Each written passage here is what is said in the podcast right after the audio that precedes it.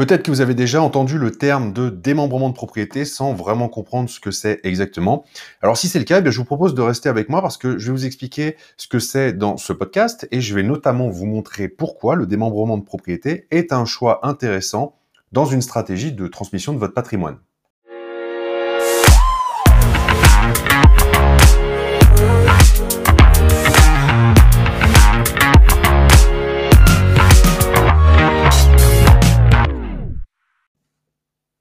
Bonjour et bienvenue dans ce nouvel épisode. Je m'appelle Julien Loboda, je suis investisseur depuis 2012 et sur ce podcast, eh bien, je vous aide à créer votre liberté avec l'investissement immobilier.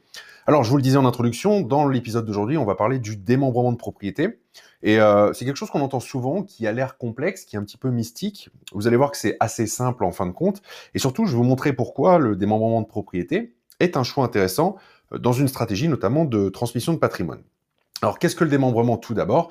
Eh bien, c'est un mécanisme simple qui permet de séparer ce qu'on appelle la pleine propriété d'un bien immobilier en deux parties, qui vont être la nue propriété et l'usufruit. Il faut savoir qu'en temps normal, hein, quand vous achetez un bien immobilier, eh bien, vous êtes ce qu'on appelle pleinement propriétaire, vous détenez la pleine propriété, ce qui veut dire que vous avez le droit de, de posséder du bien, de posséder le bien, mais vous avez aussi le droit d'en jouir, le droit d'usage. Et dans une opération de démembrement, eh bien, on va séparer ça en deux. Et donc, vous allez avoir d'un côté l'usufruit, qui est le droit d'habiter euh, le bien euh, ou d'en récolter euh, les revenus, par exemple en mettant en location. Et puis de l'autre côté, vous allez avoir la nue propriété, donc c'est le droit de disposer du bien, c'est-à-dire le droit de le vendre, le droit de le donner ou le droit de le modifier. Mais si vous décidez de faire ça, eh bien il vous faudra dans tous les cas l'approbation de l'usufruitier. Et en fait, quand vous définissez, quand vous faites pardon une opération de démembrement, eh bien vous allez définir une période pour celui-ci.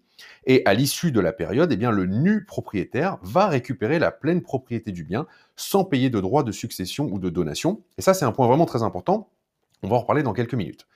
Euh, il faut savoir qu'il y a principalement deux types de démembrement. Donc, vous avez ce qu'on appelle le démembrement avec usufruit viager, c'est-à-dire que le démembrement se termine au décès de l'usufruitier, tout simplement. Et l'autre type de démembrement, eh bien, c'est le démembrement avec usufruit qui est fixé pour une durée déterminée. Alors comment fonctionne le démembrement euh, de façon simple? Eh bien, il existe un barème officiel euh, qui est fonction de l'âge du propriétaire, de celui qui a la pleine propriété, au moment où il va faire l'opération de démembrement.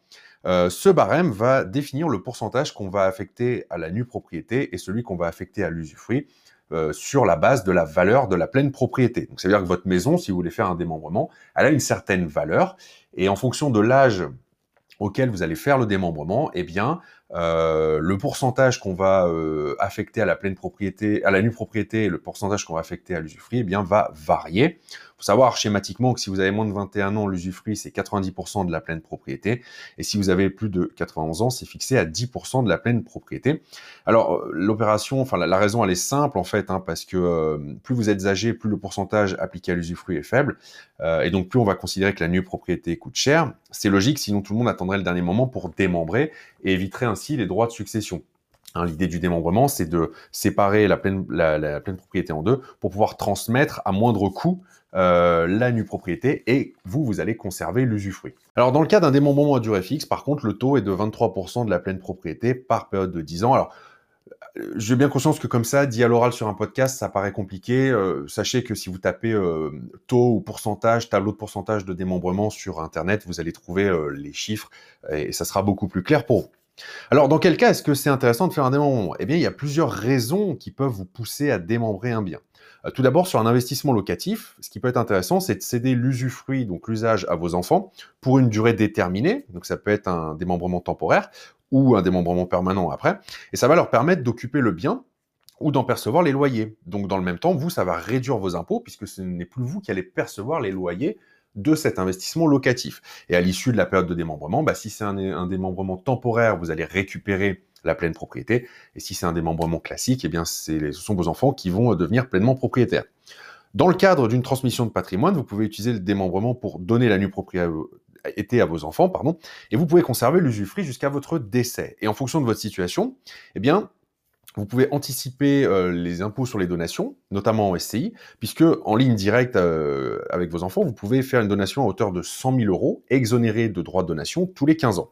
Et donc, vous pouvez très bien anticiper et faire euh, une donation plusieurs fois tous les 15 ans. Il faut savoir qu'après, dans le cadre d'une succession, lorsque vous disparaissez, eh bien, les droits de succession ne sont calculés sur, que sur la nue propriété. Ce qui veut dire que comme la nue propriété aura déjà été transférée à vos enfants, eh bien, ceux-ci seront exonérés de droits de succession, ce qui peut être intéressant. Et il y a également une forme très connue de démembrement qui est le viager. C'est exactement sur le même principe que ça fonctionne.